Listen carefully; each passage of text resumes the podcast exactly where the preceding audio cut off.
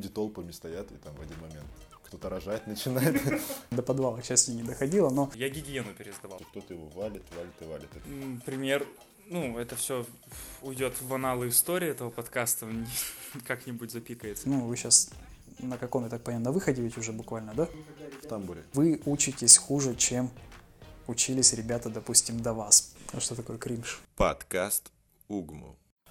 Здравствуй, дорогой слушатель. Это подкаст УГМУ, и сегодня в гостях у нас кандидат медицинских наук, доцент кафедры микробиологии, иммунологии и вирусологии Зорников Данила Леонидович. Здравствуйте. Всем добрый вечер. Сегодня у нас официальный вечер, Очень официальный. да, и с вами ваши незаменяемые ведущие Яков Привет всем. и Рустем. А, добрый вечер. Как ваши дела? Как самочувствие? Как настроение? Самочувствие неплохо, настроение замечательно.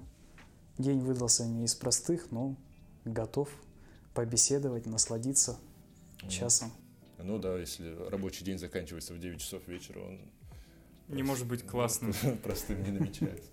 Ну, начнем как уже, наверное, по традиции такой небольшой, что мы сразу не падаем в медицину, мы просто начинаем так знакомиться.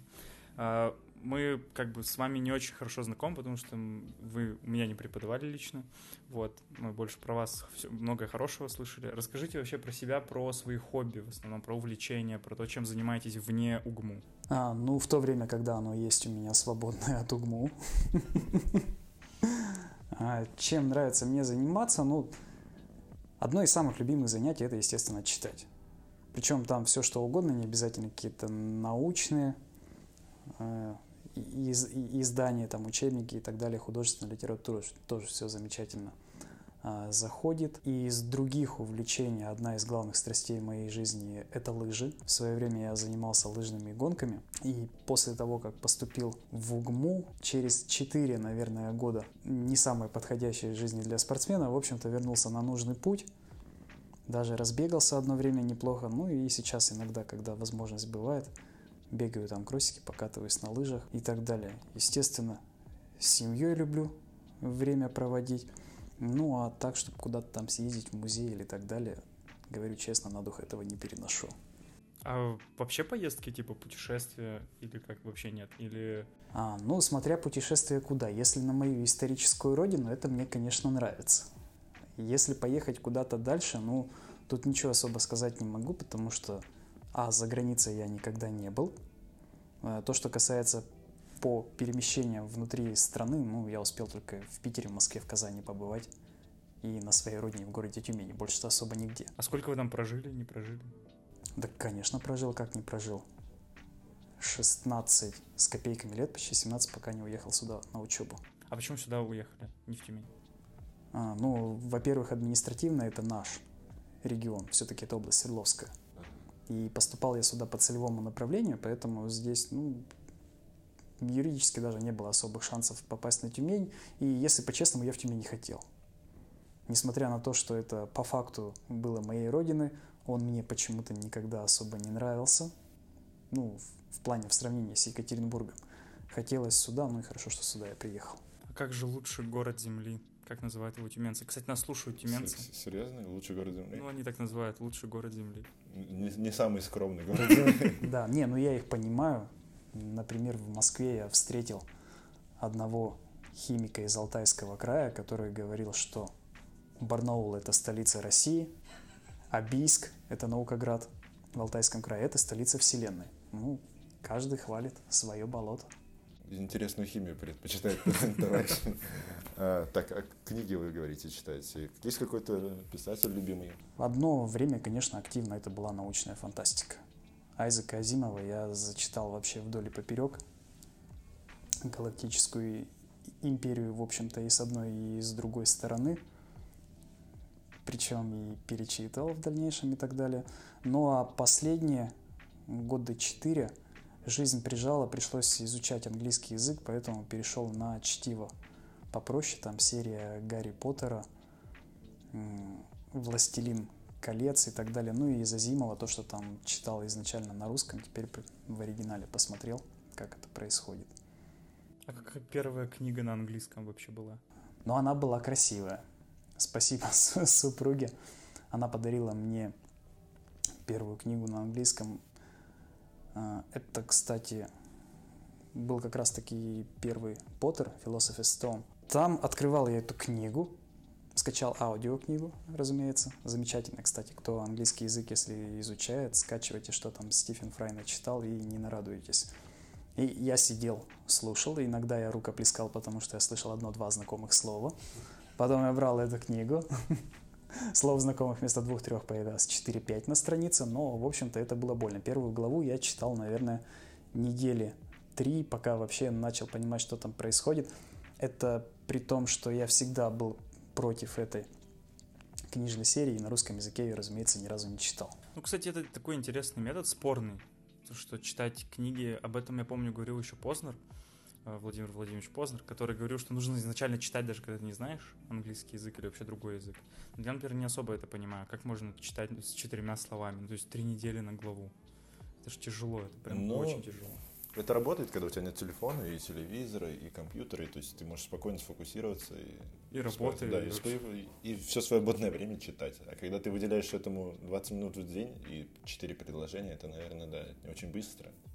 И как быстро вы закончили? Причем Гарри Поттер, по-моему, не маленькая. Она не маленькая. Нет, нет, первая книга небольшая. Первая книга, на самом деле, Стивеном Фраем прочитана за 8 часов, поэтому она, ну, совсем.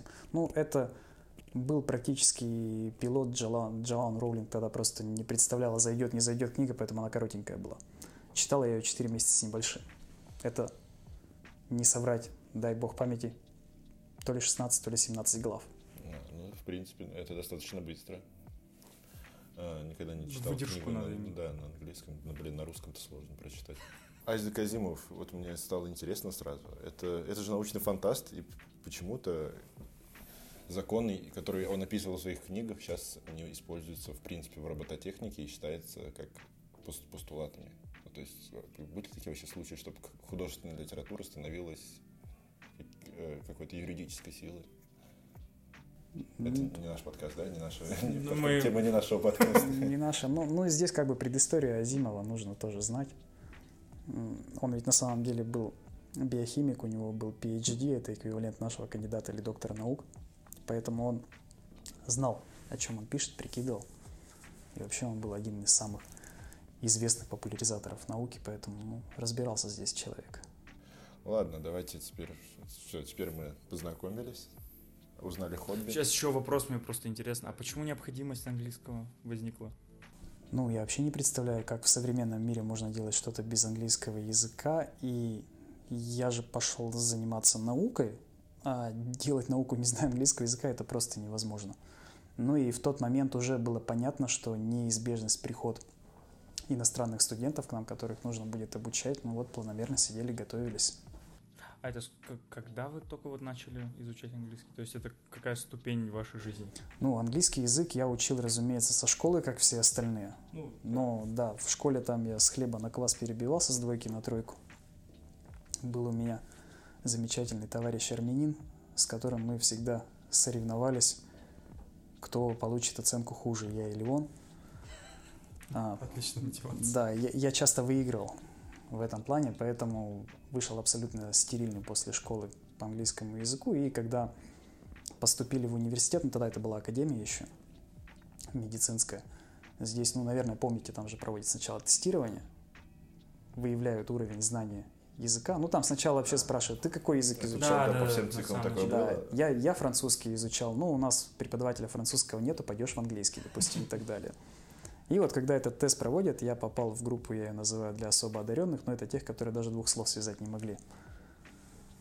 Поэтому формально я его изучал, наверное, лет 15-20, но вот по-серьезному готовиться начал с 2018 года, с конца февраля, с начала марта. Я, кстати, когда смотрел э, ваши лекции на вашем канале, там можно увидеть, на что, на какие группы, на какие эти каналы вы подписаны. Я обратил внимание, что много каналов, связанных с изучением английского языка. Я, это был заготовленный вопрос почти. И так получилось. Ладно, теперь мы переходим наконец-таки к медицине. Медицине. Да, это было не грустно сказано. Все хорошо. Да, но я, правда, парамедик. Ну ладно. Ну, мы обсуждаем сферу углубленно, расширенно. А как вообще так получилось, что вы пришли в микробиологию? Случайно. Случайно? Какая, какая была мотивация? Да. Это даже была не случайность, это была целая серия случайностей. На самом деле, когда я заканчивал школу, я сомневался, разрывался между двумя профессиями. Ни за что не догадаетесь. Первый это агроном. А Вы в каком вторая... году школу заканчивали? В 2007. Агроном? Да. Они существуют? Нет, они существуют. Нет, они существуют до сих да, пор. Да, да. Без них как бы никак. Другое дело, сколько их осталось. Вот первая мечта была это стать агрономом, смотреть за своими родными полями, что там растет и происходит. Ну а второй вариант, так как я очень хорошо, ну на тот, на тот момент неплохо бегал на лыжах, и мне это нравилось, я хотел стать учителем физической культуры. И как, как э, человек-агроном физкультурник стал преподавателем микробиологии? Ну, благо не только один я любил на лыжах бегать, были там еще и люди намного более дальновидные. А, ну и матушка меня постоянно отговаривала. Она мне объясняла на пальцах, кто такой агроном и кто такой учитель физкультуры. Никого не хочу, конечно, обидеть, но сегодня я понимаю, что она говорила мне правильные вещи. Мне бы там не сильно, наверное, понравилось.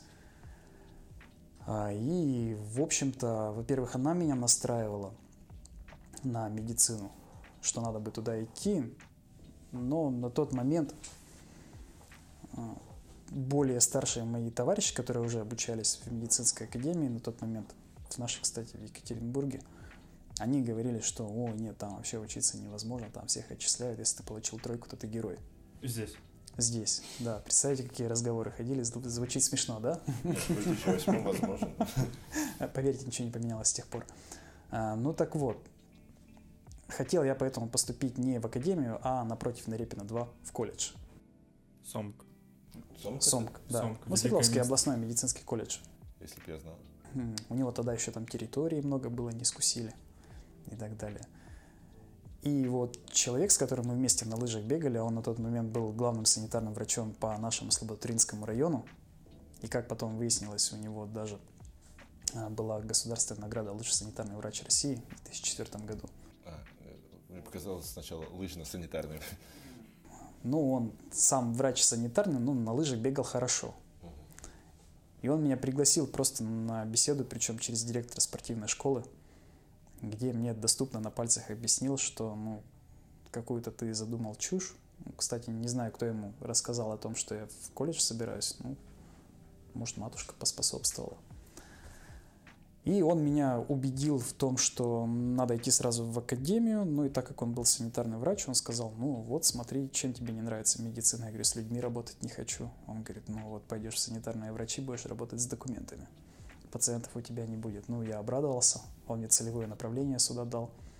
Ну, вот я и оказался в медицине, а как попал на микробиологию, это еще более странная история, когда закончился третий семестр, сдали мы анатомию с гистологии, и тогда мне поставили мои первые две пятерки. Это была наконец-то сессия, которая закрыта там не из кучи четверок, а по-нормальному.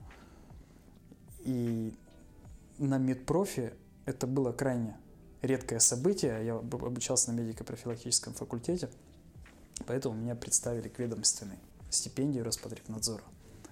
Такое существует? А, там, стипендия? Ну, да, есть. Ну, она была, по крайней мере, у нас. Роспотребнадзора ведомственная. Понятно, что на лечебный, на педиатрический факультет это ведомство никак не воздействует, поэтому там, может, свои больницы что-то раздавали, Минздравы. Вне ведомственной стипендии. Не уверен. И там тогда заместитель декана меня спросила, а ты в СНО куда ходишь? На что я ей сказал прямо, что никуда. Она говорит, такого не может быть, пойдешь в СНО к декану. Ну, а деканом тогда был Сергеев Александр Григорьевич, заведующий кафедрой микробиологии. Ну, вот меня отправили туда, в СНО, мы в одном месте, да, учимся, все учились. Это УГМУ. Мы говорим про да. вуз в Екатеринбурге. Ну, нет, это не УГМУ, тогда это была УГМА. А, да, я закончил как раз в тринадцатом году УГМА и осенью стал да, УГМУ. Да, 13 уже, да, Да. И вот так я попал на микробиологию, а там мне уже Александр Григорьевич и Юлия Витальевна Григорьева, мой преподаватель, непосредственно сказали, что ну так давай будем делать науку, иди к нам работать. Ну, я очутился на кафедре микробиологии. 19 лет мне на тот момент было. С 2009 года я туда трудоустроился и больше оттуда не уходил. Вы закончили в 2013? Э, ну, то есть... Э, Вы устроились до лаборант. того? Я трудоустроился лаборантом, да. Причем это были золотые времена, я не понимаю, как это было возможно, я даже на ставку работал. На- Поэтому на втором ну, курсе, на ставку. было крайне... Нет, третий. Третий курс. Да, ну 1 сентября 2019-2009 года. Медпроф. Медпроф. Мы потому что вообще ничего не знаем про медпроф. Ну, я знаю только то, что когда я поступал, у меня мама закончила пермский медпроф, и когда мы приехали с ней поступать сюда, мы ходили на ключах, и там были списки поступающих всех факультетов. И мы проходили, смотрели личфак, искали, где я нахожусь. И там рядом был такой один листочек медпрофа, 53 человека. И мама проходит так и говорит, бедные люди, зачем они туда поступают? Зачем э, люди поступают на медпроф? Вообще, какая цель у людей в большинстве случаев? Ну, тут надо у людей спросить, они же туда поступают. Я могу Ну, только за вы себя сказать. поступали, Да, но вы же общаетесь все равно. Да. с- Нет, ну тут случаи, конечно, разные. Кто-то идет из идейных соображений. Это, ну, самые хорошие студенты, которые действительно мотивированы. Но это чаще всего бывают люди, у которых родственники ближайшие работают или в центре гигиены, или в управлении Роспотребнадзора. Они представляют, что это такое, они знают, что они это хотят, ну, может быть, понимают, что как-то им проще будет в дальнейшем там трудоустроиться и так далее. Вот они идут обучаться идеей, понимая, что им дальше предстоит. Э, Что касается довольно большого процента обучающихся, то они просто не понимают, куда они поступили. Очень частая история, к сожалению, когда человек поступает на медико-профилактический факультет, просто, ну, банально потому, что он стоял там третьим приоритетом после личфака педиатрии, не хватило баллов ни туда, ни туда, поэтому пошел на медпроф. Это на самом деле ситуация крайне неприятная, потому что ре- ребята, первое, не мотивированы, многие из них, к обучению. Ну и изначально даже если он не смог зайти на первые два факультета, которые хотел, это говорит о том, что у него балл, в общем-то, там был пониже. А во-вторых, многие оказываются обмануты, причем сами собой, когда они идут в медицинский университет, на медико-профилактический факультет, думая, что они в дальнейшем будут работать с пациентами. С пациентами, конечно, никто из них работать не будет.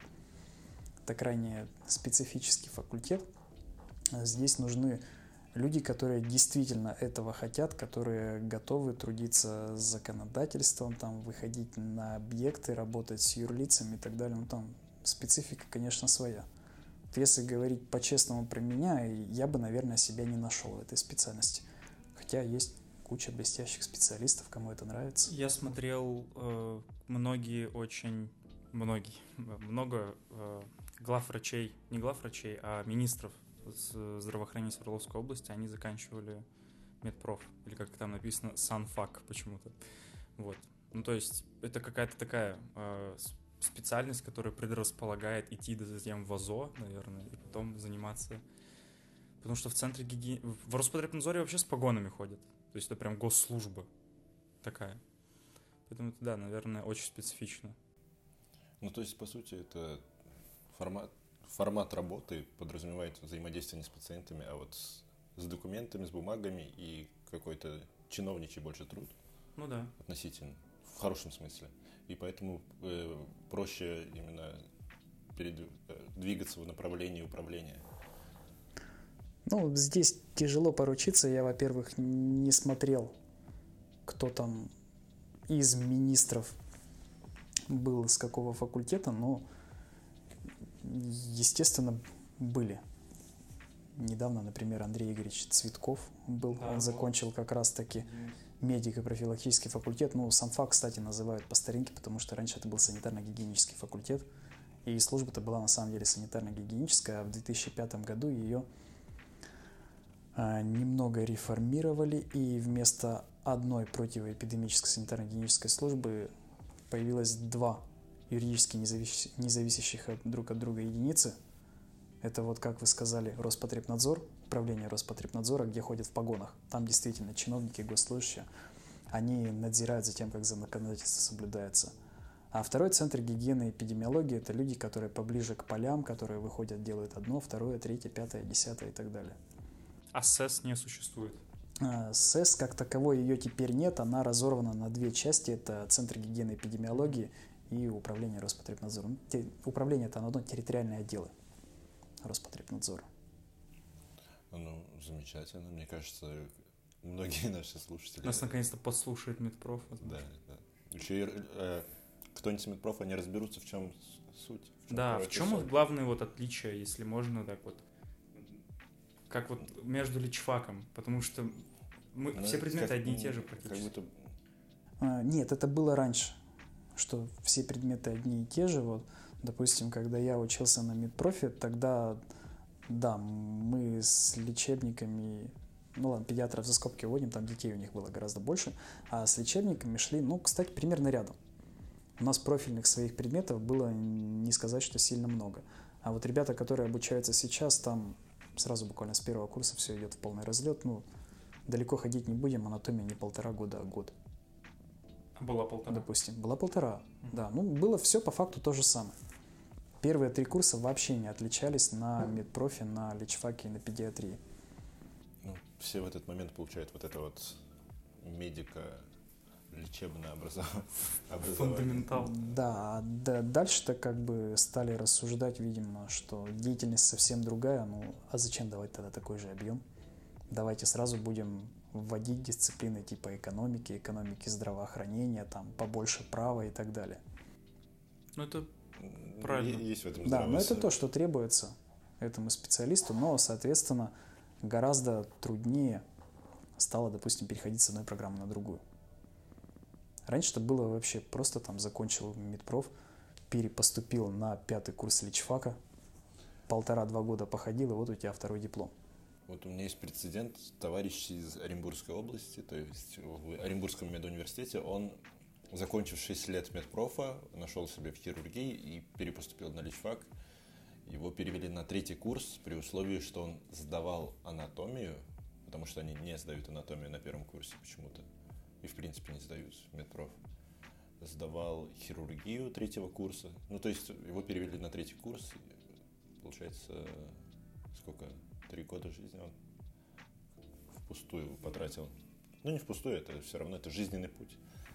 Сикатура да странно. А, поехали дальше. Да, по, по поводу, кстати, прецедента с медпрофом Личфаком, был у меня тоже интересный прецедент, когда я ну, не будем называть фамилии, позвонил одному из своих товарищей и поинтересовался, а не сможешь ты меня прооперировать по одной определенной проблеме? На что он мне сказал, да, конечно, легко все сделаем, ты когда хочешь. Ну, выбрали время, договорились, я сделал все необходимые приготовления. А когда очутился на операционном столе, уже под спинномозговой анестезией, все как надо, уйти уже никуда нельзя, я вижу, как в операционную заходит мой товарищ, который закончил личфак, а не медпроф, но закончили мы вместе вот буквально только что год назад. Ну и тут мне стало, в общем-то, не так хорошо, как было до этого. На что он меня заверил, ты не переживай, я только буду ассистировать, вот Павел Николаевич все сделает. Как я потом выяснил, Павел Николаевич закончил медпроф и на тот момент был ординатором не первого года, а второго обучения, потому что он науч... переучился на личфаке и пошел в ординатуру по урологии. Вот, в общем-то, вот так я очутился в руках своего коллеги, Тоже который решил... Боязно, боязно, да, поменять. Иногда возникает ощущение, что... А, боязно. А главное, ты уже ничего не сделаешь. Ну да. Все, уже хода назад нет. Хитрые эти однокрупники. А, поехали дальше. Самая интересная тема после Медпрофа — это курс лекций. Мы недавно столкнулись с тем, что пошла такая рассылка, не спам-рассылка ваших лекций с YouTube. Вот, э, мы хотели бы узнать поподробнее, потому что редко такое увидишь, когда идет какая-то, ну, хорошая достаточно э, база информации в таком современном виде, не просто лекциях, записанных со слайдов чтения. Вот. Э, как вы пришли к тому, что нужно это сделать, и, может быть, было что-то со стороны вуза, какая-то помощь или нет? Тем более в таком объеме 28 лекций, то есть это... Практически весь курс. И вы его непосредственно сразу выложили, то, то бишь вы... Весь этот объем был записан за, за Вы не за время. хайпом. А, ну, 28 это было на тот момент, сейчас уже 36, по-моему, а всего запланировано 57. Поэтому еще переписать, не переписать. А записывать мне это пришлось авралом.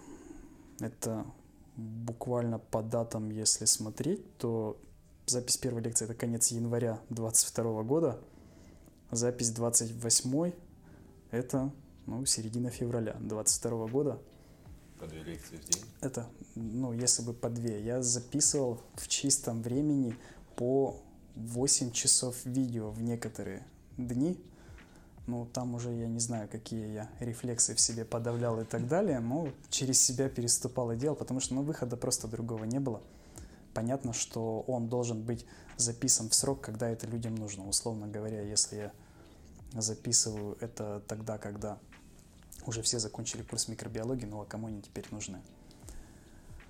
А, поэтому там объем-то, конечно, запланирован большой, вы, кстати, так хорошо отозвались, что там пошла какая-то волна рассылки и так далее. Не буду кривить душой, рассылал в основном я сам. Вы рассылали точечно девушкам. А, дальше. Девушкам. Нет, и парням это без. Ну, просто ну, я мне Адель, по-моему, нам Адель закинул.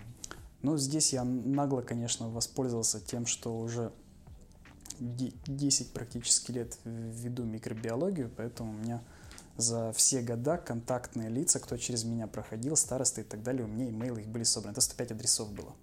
Воспользовались поэтому, поэтому, да, я не постеснялся и всем расписал, что, ну, называется, за спрос в морду не дают, но отправил, отправил, надо берите, не надо не берите.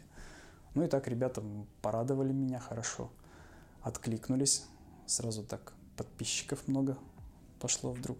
Хотя по нынешним временам непонятно, может все схлопнется, но в Рутуб тогда переедем, не беда. А, ТикТок, он китайский или еще TikTok. не Да, китайский, китайский. Не, ну, ТикТок, во-первых, я вообще не понимаю, что это такое, ТикТок, а во-вторых, то, о чем я наслышан, там вроде, по-моему, короткие же в основном видео да, идут. там до минуты. С, с вашим Опять. хроном там можно прям видосы в течение лет 20 выкладывать, я думаю, Да, по, по, поэтому не. Такого нам не надо, это не наш путь. Ну, есть отечественный аналог Рутуб, уйдем чуть-чуть туда.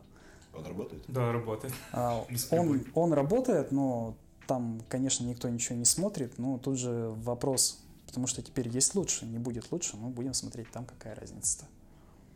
А по мотивам, здесь мотивов, конечно, была масса.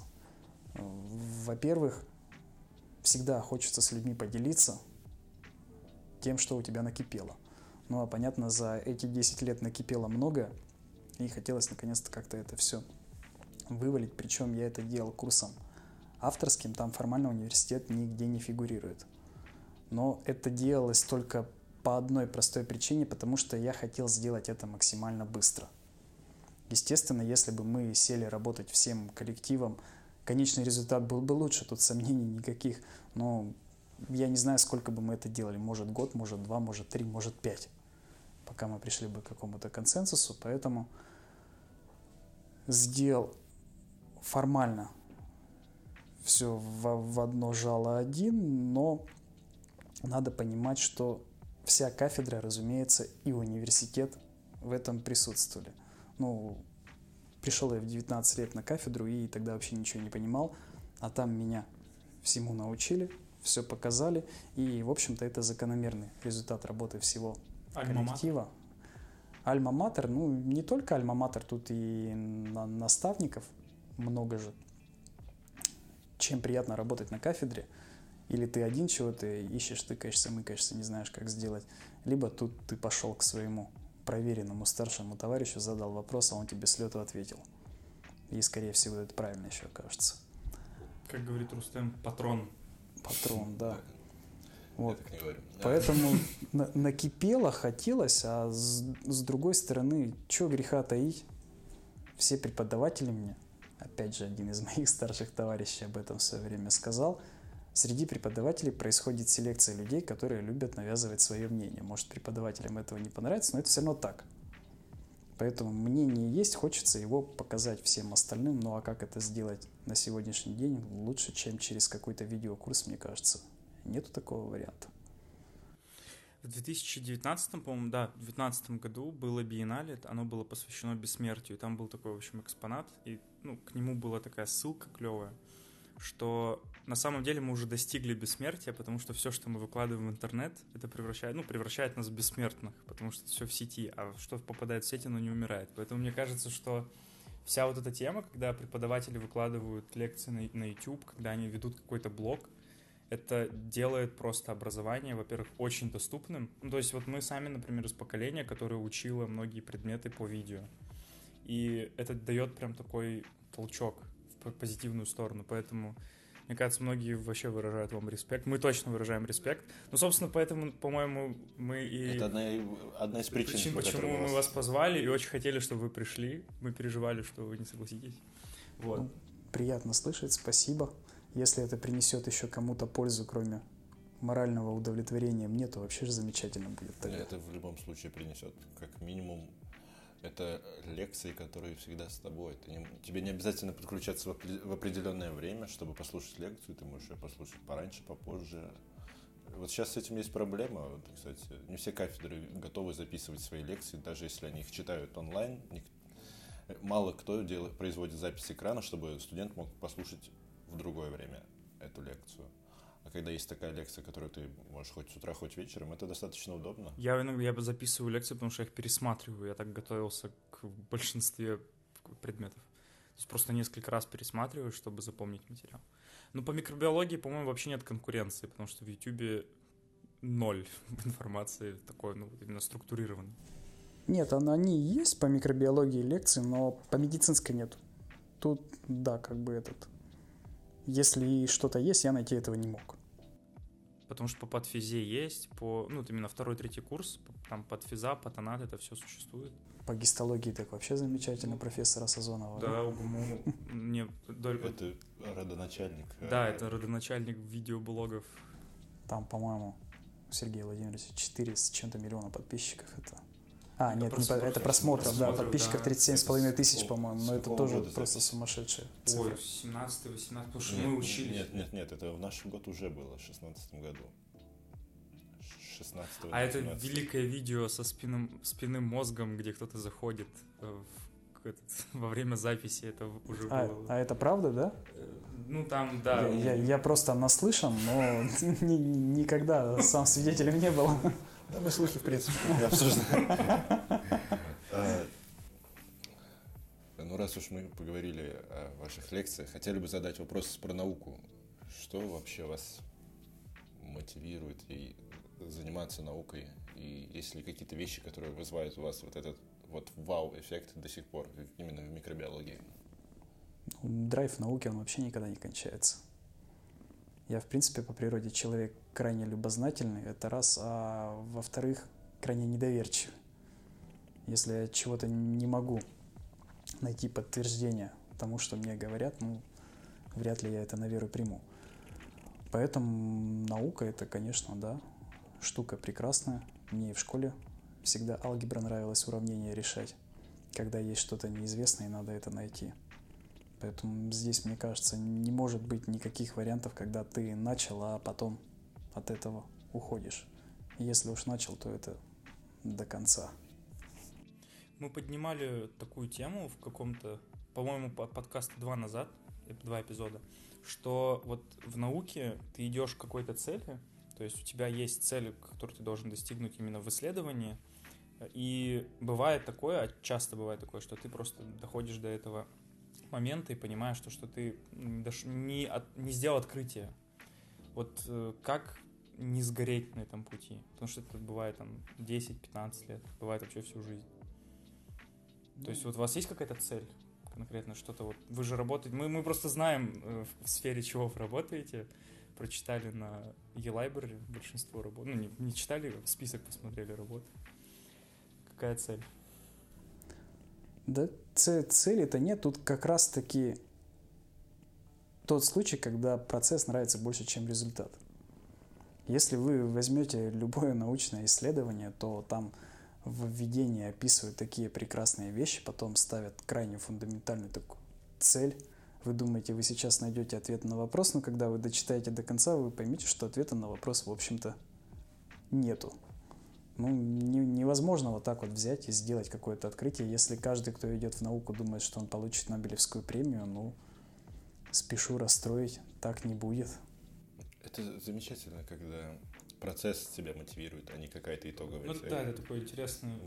Как мастерство так вырабатывается. Есть кузнецы, которые занимаются, которые не хотят сделать доспехи королю, но при этом то, то чем они занимаются, их им очень нравится. Философия фильма «Форест Гамп». Главный процесс, а не результат. А, смотрите канал ЧБУ, там очень интересные Яков его цитирует. Ну а что такое ЧБУ?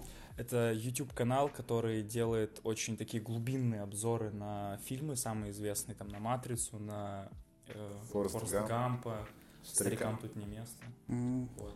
И там по ходу обзора выясняется, что вообще ничего вообще, не да, да? совершенно. Ну, там, да, как-то больше в философию углубляется, но при этом ролики 13-15 минут, и, то есть заставляет задуматься. Для, для людей, которые смотрят фильмы вдумчиво, то есть не 50% времени, а пока, пока лазишь в телефоне, канал может показаться интересным, поэтому советуем.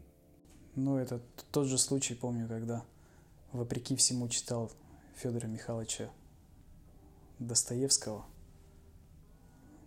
Я у него еще три книжки даже прочитал. Из пяти книжек. Нет, да нет, у него, ну, у него, у него, больше, у него поболее, но как бы там понятно преступление и наказание, потому что, ну, мне все говорят, что Айзек Азимов и так далее, это несерьезно, давай-ка уже что-нибудь почитай из русской, из классики. Ну вот, Федор Михайлович «Преступление и наказание». Когда я дочитывал эту книгу, я зарекся, что я вообще никогда больше в руки не возьму Федора Михайловича Достоевского. Но затем, года через два, я подумал, что, ну, наверное, я сейчас «Бесы» прочитаю, вот тут должно быть вообще хорошо, ну так, все.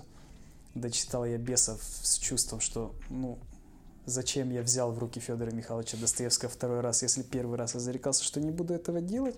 Но когда после прочтения книги прочитал, в общем-то, где люди на пальцах объясняют, там, по-моему, Белинский или кто, ну, врать не буду, я тут не силен, который объясняет, о чем хотел Федор Михайлович сказать, и у меня сложилось впечатление, что мы прочитали две разные книги, и я понял, что чтец Федора Михайловича из меня тот еще, и зарекся больше его не читать, но потом прочитал «Братьев Карамазовых».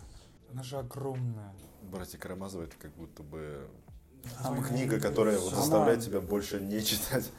Ну, там, да, на самом деле дочитал я ее, называется «Из принципа», раз уж начал, надо закончить. Ну, в общем-то, ну да, там вроде есть какие-то места, но я не понял, ради чего эта книга была написана. Ну, это, видимо, по причине моей заскорузлости больше ничем объяснить не могу. Не читайте Федора Михайловича. Нет, читайте. Нет, читайте Федора Михайловича Запрещаем вам читать. Давайте перейдем к менее глубинным темам тесты.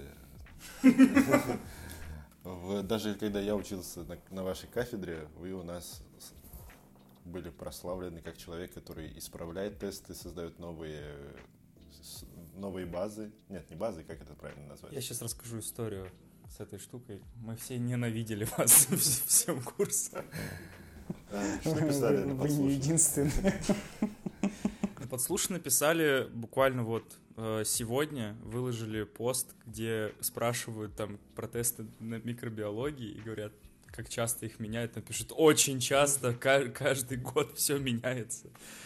Вот, билеты не меняются, а тесты все меняются. Вот, э, история краткая у нас была. Э, мы выучили весь, всю базу тестов на моей тесте, приходим на кафедру счастливые, мы всю ночь учили, садимся и нам включают просто едуку. Мы выходим, нам ставят не сдачу, и мы просто плачем. Нам так плохо от этого, потому что мы, ну, мы выучили мой тест, там все по-другому на едуке. Вот, и так каждый следующий тест. Там и очереди такие ужасные были. Я помню, как у нас прям люди толпами стоят, и там в один момент кто-то рожать начинает. Это прям очень большое столпотворение, мне кажется. Там очень легко было пострадать в давке. Как сложно вообще переделывать тесты? Как много вы на это времени тратите? Ну, не просто, да. Ну, для, для начала по поводу этих очередей забавный был случай. Я тоже эти очереди помню, вплоть до того, что мы туда не могли ни, вы, ни войти, ни выйти сами. Хотя пока мы туда не зайдем, понятное дело, не пойдет. Но нас никто не пропускал не по причине того, что не хотели, по причине того, что просто это было сделать физически невозможно. И вот в один день у нас был рекорд. В протоколе было 507 фамилий с результатами. И, в общем-то, это был, по-моему, как раз тот день, когда Валерий Алексеевич Телешев мне позвонил и сказал уже, Данила, это уже что-то запредельное. Хотя Валерий Алексеевич видел в своей жизни абсолютно все на пересдачах тестов, но это даже проняло его. Это пересдача 500 человек? Да, ну... Это вообще весь курс, который изучает микробиологию. Это третья пересдача ну, была. Ну, там очередь начиналась, она с лестницы, причем не на втором, а даже там кусочками на первом этаже. Нет, до подвала, к счастью, не доходило. Но это, конечно, был какой-то ужас. Ну, оно и понятно, почему так происходило, потому что мы принимали в день одну пересдачу каждого теста. Ну и понятно, к маю были люди, которые не сдали 5 тестов из 5, и они приходили писать 5 раз, поэтому им приходилось зайти, потом обратно выйти, отстоять еще раз и так далее. Ну там был ужас полнейший. Сейчас, Мне кстати, кажется, мы от этого отказались. Мне кажется, статистика суицидов увеличилась следующим днем после ваших пересдач. Да. А переделывать это, ну, в принципе, задача непростая, но мне это нравится только по одной простой причине. Я искренне люблю свой предмет. И не люблю людей. Вот, и, ну, наверное, заметили, что большинство преподавателей считают свой предмет самым главным в ВУЗе, буквально как будто и других и не существует. Ну да, есть такое иногда.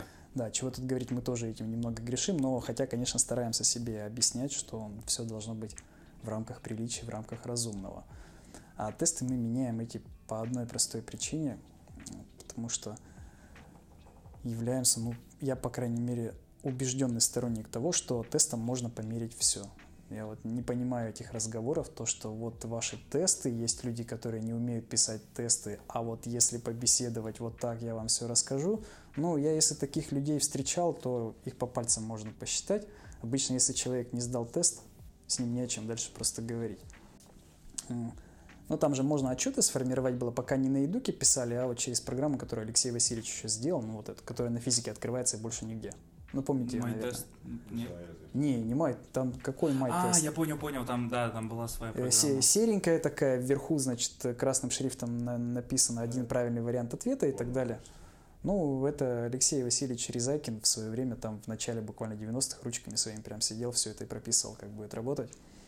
И вот там можно снимать за все время результаты. И был у нас один студент, фамилию не буду называть, он обучался 5 семестров на микробиологии. И у меня было впечатление, что он должен быть в числе лидеров, и мы просто сняли базу и загнули пальцы, а сколько раз он за эти пять семестров пришел сдавать тесты. Догадайтесь, сколько раз у нас пять тестов в сумме? Ну, в ставке. 150.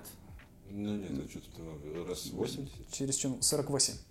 Ну, ладно, Человек 48. ходил сдавать тесты по микробиологии 48 раз. Но понятно, что он за один день там когда-то сдавал два, когда-то три и так далее. А, ну тогда... Ну, раз 5 семестров. Я думал, вообще всего тестов пересдач, ну там... Вот. Но эти тесты, они работают только в одном случае, если сдающий заранее не видел вопросов с правильными ответами. Чего-то и греха, если есть вопросы с ответами, то всем вообще по барабану, чего там и как. Заучил вопрос, заучил ответ, пошел отстрелялся, через пять минут я вообще ничего не понял, что тут происходит. Но пятерка в кармане. Ну, на самом деле, вот этот вот подход того, что, как правильно сказали, я считаю, это тоже правильно, что тестами можно померить все. Это западный подход, я считаю, он правильный. Потому что, ну, блин... Странный я, аргумент, что он, если западный, то правильно. Я бы сказал, это контраргумент даже. Нет, ну, если честно, то большинство тестов, тех же американских, не только медицинских, да и медицинские, USMLE, да, не строятся все на тестах. Тесты — это быстро, эффективно. Главное, чтобы, да, тест был, который заново придуманный для каждой задачи, желательно либо он должен быть, и еще плюс он должен быть большой. То есть он должен да не на 10 вопросов, не на 20. Да, это с одной стороны объективно, э, объективно говорю, с одной стороны это действительно быстро, а с другой стороны объективно. Нету оператора зависимости. Да, потому что, потому ну что... вот, глупая машина, ты с ней бодаешься один на один. Другое дело, что туда какой-то человек заносил эти вопросы, но когда мы эти тесты придумывали, я, кстати, всегда шифровался, скрывался, что это делаю не я, и на вопросы о том, что они вы ли составляете, я уклончиво отвечал, что один из многих и так далее и тому подобное. Все знают, что это Все знают. Но, в общем-то, все эти вопросы, они всегда проходили после этого рецензию. Как минимум два моих коллеги постарше сидели, все это смотрели, мы что-то подправляли, поэтому там, ну, более-менее выверенные вопросы. Ну и ценность этого теста теряется примерно на вторые, третьи сутки после того, как мы его запустили. Потому что тут, естественно, был у нас даже один энтузиаст, не будем называть фамилии, который вокруг себя построил вообще шикарную систему. Мы рукоплескали этому человеку. Он стоял под дверью на кафедре информатики, ловил каждого выходящего человека и спрашивал, какие у тебя были самые сложные вопросы. Тот ему что-то по памяти не надиктовал, он быстренько все это записывал, потом шел на занятия и у преподавателя, а это был я, спрашивал, а какие здесь надо выбирать ответы. Он таким способом умудрился практически всю базу собрать. Гений. Гений, да.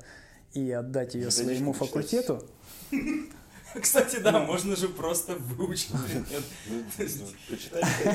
Сейчас, кстати, если не забуду по поводу просто выучить тоже пример расскажу с одним из студентов. А, в, в общем-то, он молодец, он собрал такую базу, но правда это все девальвировалось в дальнейшем, потому что у нас просто сперли исходный файл. А это украли, да? Да, но у нас крали первый тест по микробиологии, я не понимаю почему, с периодичностью через год строго. Год у нас его тырят, на следующий год мы звереем, затягиваем гайки, там все получают двойки, через год у нас опять его воруют. Ну, как-то так было, ну, там проблемы с безопасностью у нас были определенные. Я не понимаю, как воруют тесты. Я тоже не знаю, нам просто отправляли тесты. Да, нет, ну, вариантов много, мы там в дальнейшем отследовали, а, э, отслеживали, что как, вплоть до того, что один раз ну, просто не было никакого другого варианта, кроме как э, взломать почту одного из профессоров наших которого этот файл болтался. Все еще можно выучить предмет. Да, поэтому мы потом начали зажимать винрарами под пароли, все это высылать, а пароли смс-ками друг другу. Ну, в общем, там это совсем уже все было тяжело. А вот по поводу выучить, был у меня такой студент Денис Сергеевич, ну, фамилию не буду опять же называть по определенным соображениям. Хороший был, замечательный парень, который приходил на тесты и всегда их писал процентов там на 50, на 60 и так далее. И сдавал обычно попытки с 8 с 9 контроля. А студент был во втором семестре мой, вот он опять приходит на пересдачу, вот мы с ним буквально обнялись друг друга, поцеловали, он садится, пишет и 50%. Ну, на что я ему ваш аргумент привожу, что он может уже все-таки выучить, это же надо каждый раз приходить в очереди, отстоять и так далее. Ну, да. На что он мне говорит, да не, я еще пару раз попытаюсь, а если не зайдет, но потом уже сяду и выучу. Логика железная на самом деле. Плавно подходим к вопросу про образование. Ну, наверное, такой общий вопрос – мы всегда пытаемся в нашем подкасте найти плюсы, больше плюсов. Как бы обсуждаем минусы, критикуем, но предлагаем сразу замену. Вот мы обсудили тесты, и я считаю, это вообще хорошая замена классическому экзамену. Как вы думаете, когда вот этот классический экзамен все-таки уберут полностью? Потому что, ну, я вот считаю, это, это не очень хорошая идея в 2022 году до сих пор спрашивать вот так вот, как спрашивают сейчас на собеседовании. Я думаю, не при нашей жизни все равно он останется. Ну, это же вообще ужасно. Ну, нет, вы, вы же только что сами сказали, что надо везде искать и плюсы, и минусы. В общем-то, в беседе плюсов-то много познается. Ведь иногда складываются ситуации, когда человек, который, ну, вроде бы молодец, он задавал все контроли там на пятерки и так далее, но когда ты с ним начинаешь беседовать, выясняется, что он вообще не может даже использовать и половины познаний, которые у него есть. Ну да, кстати, я соглашусь, потому что все-таки наша профессия связана вза с взаимодействием с человеком. То есть у человека, человек должен беседовать, понимать, о чем он говорит, а не просто э, находить связь, которая установилась, пока он перечитывал базу. Да, а второе, в деятельности любого врача будут возникать внештатные ситуации, и с этим ничего не поделать. Ну, либо ввести критерии, ну, то есть при сдаче. Это, Четкие. Э, это невозможно пока. Ну, критерии-то они ведь есть. Вы можете посмотреть любую дисциплину, открыть фонд оценочных средств, там есть блок критериев оценки, где черным по белому расписано, если так, то вот так, если так, то вот так, но когда дело доходит до общения между экзаменаторами и экзаменуемым, ну, тут все эти критерии называются, можно взять, порвать, выбросить и побеседовать с чистого листа. Все равно субъективный фактор, он, конечно, будет присутствовать. Но без этого никак. А что тебя смущает именно в беседе с преподавателем? Абсолютная субъективность. Я, я человек, я не отличник. Ну, то есть у меня... Я, 5, я учусь... 5,9 средний балл. Нет. Ну, у меня средний балл хороший, как я считаю, там 4,7, но я далеко не отличник, но все равно я постоянно встречаюсь с тем, что я сдаю преподавателю, и преподаватель, может быть, не с той ноги встал, может быть, еще что-то. Я гигиену пересдавал, то есть, ну, просто потому что преподавательнице не понравились мои ответы не по ее лекции. Я читал учебник. Вот. Ну, то есть, я пришел, пересдал на 5 через две недели. Вот. Ну, ты же сдал по итогу? Ну, да, ну, то есть, это как-то все так очень сильно... А с другой стороны, например, есть фактор зачетки. Вот, ну, некоторых смотрят зачетку, хотя я сейчас считаю, у нас вообще, не знаю, за пять лет, сколько я отучился, э, еще никто не смотрел зачетки. Вот. Странно. В, в нашем случае наоборот. Но это еще зависит от того, какой преподаватель, опять же. Вот, вот. И какая, какой, какая система экзамена? Может быть, вообще преподаватель не соприкасается с зачеткой во время экзамена? Такое же бывает? Ну, сейчас дистант последние два года, да. Хотя мы сдавали. Нет, мы сдавали. Ну, то есть у нас не смотрели зачетки. Ну, на, на случай отсутствия объективности, ну, точнее, когда ты предполагаешь, что отсутствует объективность у преподавателя, есть комиссия. То есть, когда последний экзамен сдается с комиссией в три, э, три человека же должны сидеть. Минимум три, может быть и больше. От ситуации ну, зависит. Три субъективности, то есть, ну... Не, ну субъективный фактор, конечно, его не убрать, это живой человек, но если преподаватель профессионал, этот субъективный фактор, он минимизирован. Ну, условно говоря, какая разница, с какой я встал сегодня в ноги. Я поехал выполнять свою работу. Поэтому тут не должно таких, по идее, перекосов быть. Довольно часто вот эти вот э, разговоры, что преподаватель меня завалил, он вообще встал не с той ноги и так далее, задает такие вопросы. Ну, если постоять со стороны и просто вот послушать, что там происходит, ну, обычно бывает за дело. Не знаю, конечно, как в вашем случае, но если говорить про большинство, то там из 10 случаев 9 это я с этим я соглашусь. Да, я с этим тоже соглашусь. Обычно... Потому что, ну, тут на, называется, если студент считает, что его как-то субъективно оценили несправедливо, ну, тогда возникает вопрос. Вот есть преподаватель, который предметом занимается всю свою жизнь, есть студент, который его изучает в рамках 10 дисциплин, положенных за этот год. Ну, понятно, что преподаватель должен мягко говоря, лучше разбираться в том, как оценивать. Обычно это зависит именно от студента, потому что такие истории, что человек говорит, меня завалили, они обычно поступают от одних и тех же людей. Не вся группа по очереди говорит, что ее завалили, а какой-то один человек каждый семестр заявляет, что кто-то его валит, валит и валит. Это все-таки именно такое. Все вот люди нехорошие попадаются именно ему, да? Как так? Пример, ну, это все уйдет в аналы истории этого подкаста, как-нибудь запикается, но, э, то есть, ну, прям яркий пример. И я приходил на пересдачу, и стоят девочки со средним баллом 5-0, и говорят, ну, мы попали к ней, и все к ней попали, то есть там 50% тех, кто пересдавали, прошли через нее просто в разные... Нет, ну да, это типа...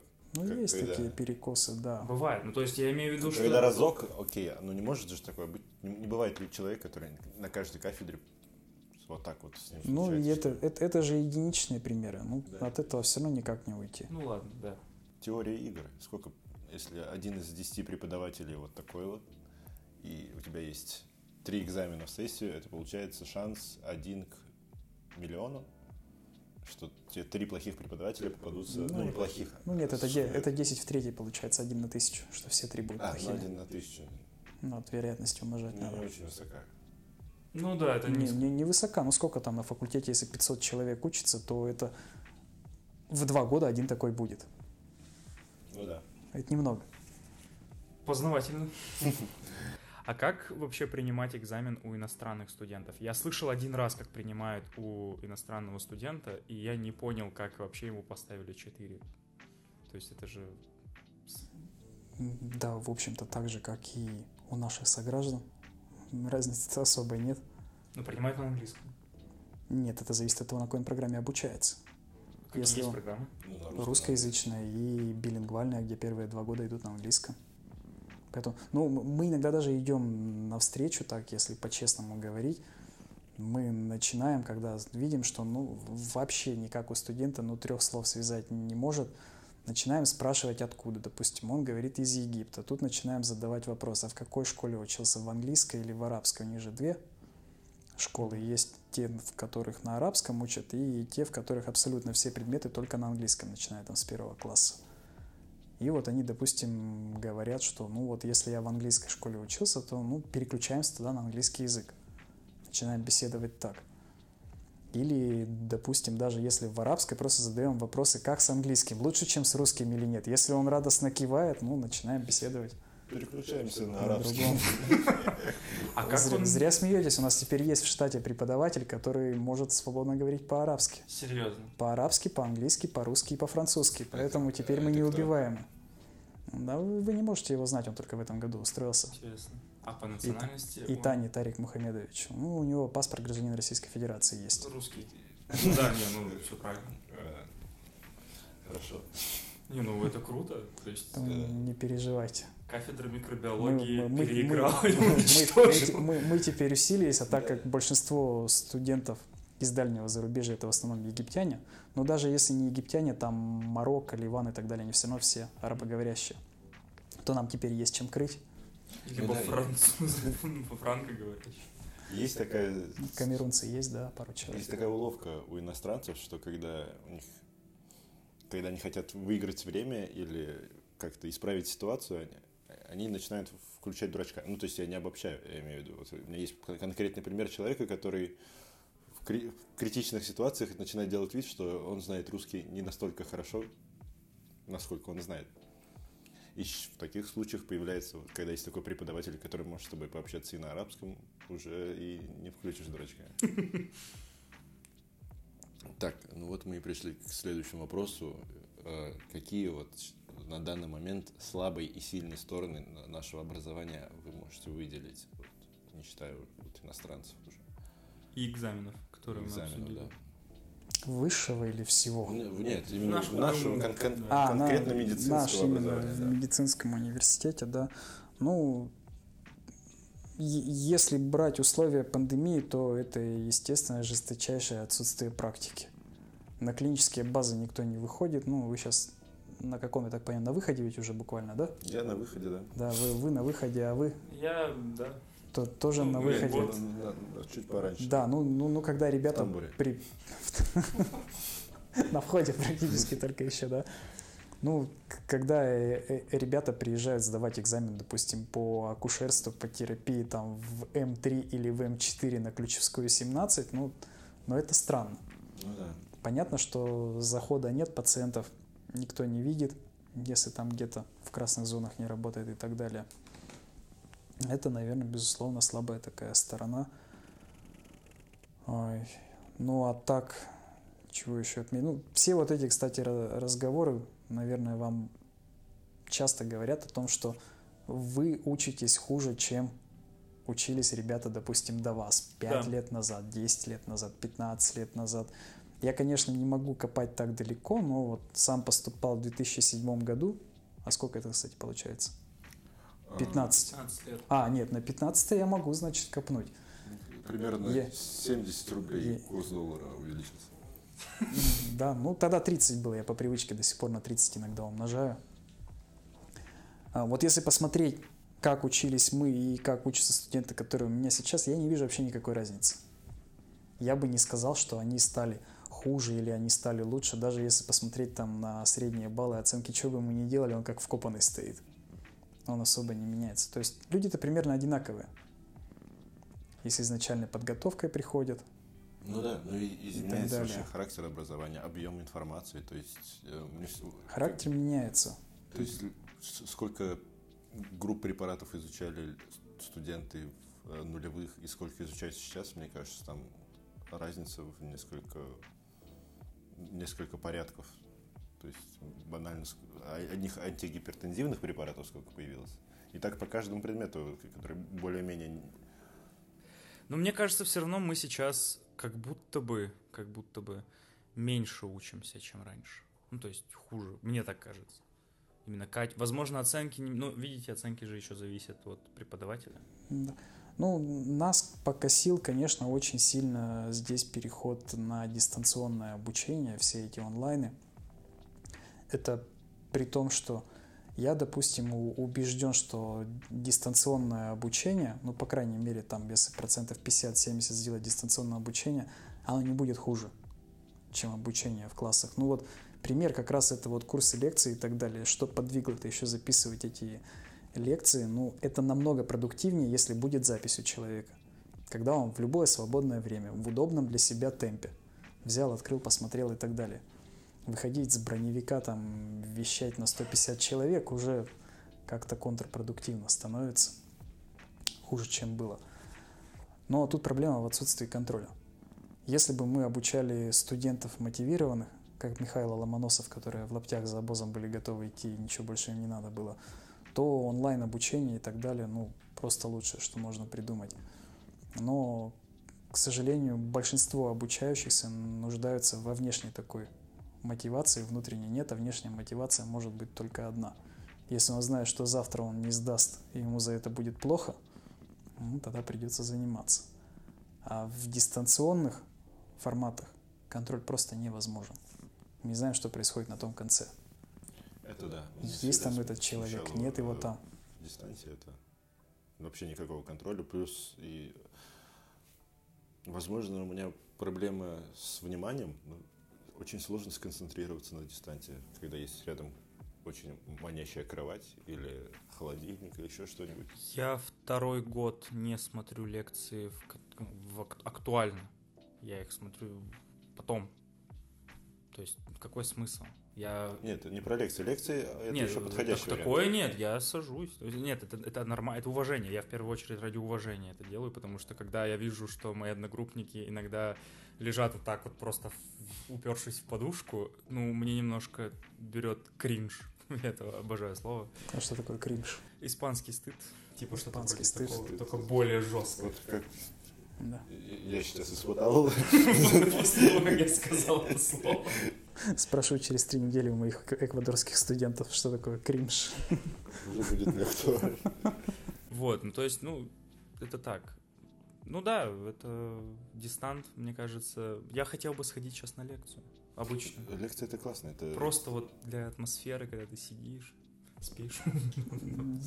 Да, но я, я не думаю, что хотелось бы это делать три раза в день на протяжении там шести дней в неделю, семестр хотя бы. И переезжать еще. Лекция это сейчас такое аналоговое образование, как слушать грамм пластинки, ходить с кассетным плеером, то же самое ходить на очные лекции. Для души. Для души, да. Иногда. А думаете, вернется? Я думаю, нет. Я тоже так, кстати, думаю. В этом, по большому счету, нет никакого смысла. Лекции, тем более, будет гораздо лучше, если весь курс лекций заранее записан и в полном объеме выложен перед человеком. Ну, да. А потом уже с ним можно запросто по этому материалу работать, решать задачи, сделать что-нибудь еще другое. Ну тогда академ-часы не набираются, по, по большому счету. Человек, ты же не знаешь, прослушал ли человек твою лекцию или нет. А вот здесь как раз нужен контроль. Вот если есть возможность жесткого контроля, а для этого люди должны сначала прийти куда-то, а во-вторых, вот за тесты вы тут сидели, смеялись, и я вместе с вами развлекался, но, в, в общем-то, это и сподвигает людей к тому, чтобы что-то хотя бы сделать. Биометрия во время лекции. А, кстати... Сбербанк лица считывает, отпечаток вот скоро можно будет. Да, но это будет учитывать только факт присутствия здесь человека. Да. Не, перед сдачей, например, теста. То есть ты сканируешь, ну что, никто за тебя не пишет, что ты там никуда не смотришь. Есть ай-трекеры же, которые следят за глазами. Скоро. А, Нет, есть, например, мы сейчас начали активно использовать а, программу тестирования Сократив. Хорошая, кстати, штука. Вражеская, к сожалению, она работает безотказно. Там можно прямо по ходу лекции в любое удобное для лектора время вываливать вопросы, которые тут же в телефоны приходят людям, и им нужно быстренько на них ответить. Круто. Это очень такая хорошая система контроля. Тоже не расслабиться. В Курсере такая штука есть. Не слышал. Видел только в да. этом. Нет, в Курсере, да, они прямо по ходу видео да, выскакивают, и надо на них ответить. Я не получаю образование. Только отдыхаю. Что еще у нас осталось? Да вроде как все. По большому счету, ну нет, классический наш вопрос, советы молодым студентам, которые первый, второй курс. только осваивают обучение, что бы вы хотели посоветовать на будущее? Прислушаться к Владимиру Ильичу Ленину, который сказал учиться, учиться и еще раз учиться. И посещать Швейцарию, если есть такая возможность. Особенно сейчас. А да. зачем? Перед революцией. Да, скрываться от э, получается, белопальтовых. Минутка кринжа. А, Данил Леонидович, спасибо большое за такую объемную беседу. Нам все было очень интересно, очень понравилось. Мы долго вас ждали. Мы вам очень благодарны. Спасибо, что пришли. Это прям очень приятно. Спасибо. Я не мог отказаться, очень был польщен приглашением. Надеемся, ваш курс лекций поможет многим врачам в становлении своего пути. Как это обычно происходит, если у вас будет 10 тысяч подписчиков, мы позовем вас снова. Вы будете очень популярным. И советуем вам просить людей прожимать колокольчики, э, лайки, подписка и, возможно, даже репосты. Спасибо. Благодарю за совет. Всего доброго. Всем пока.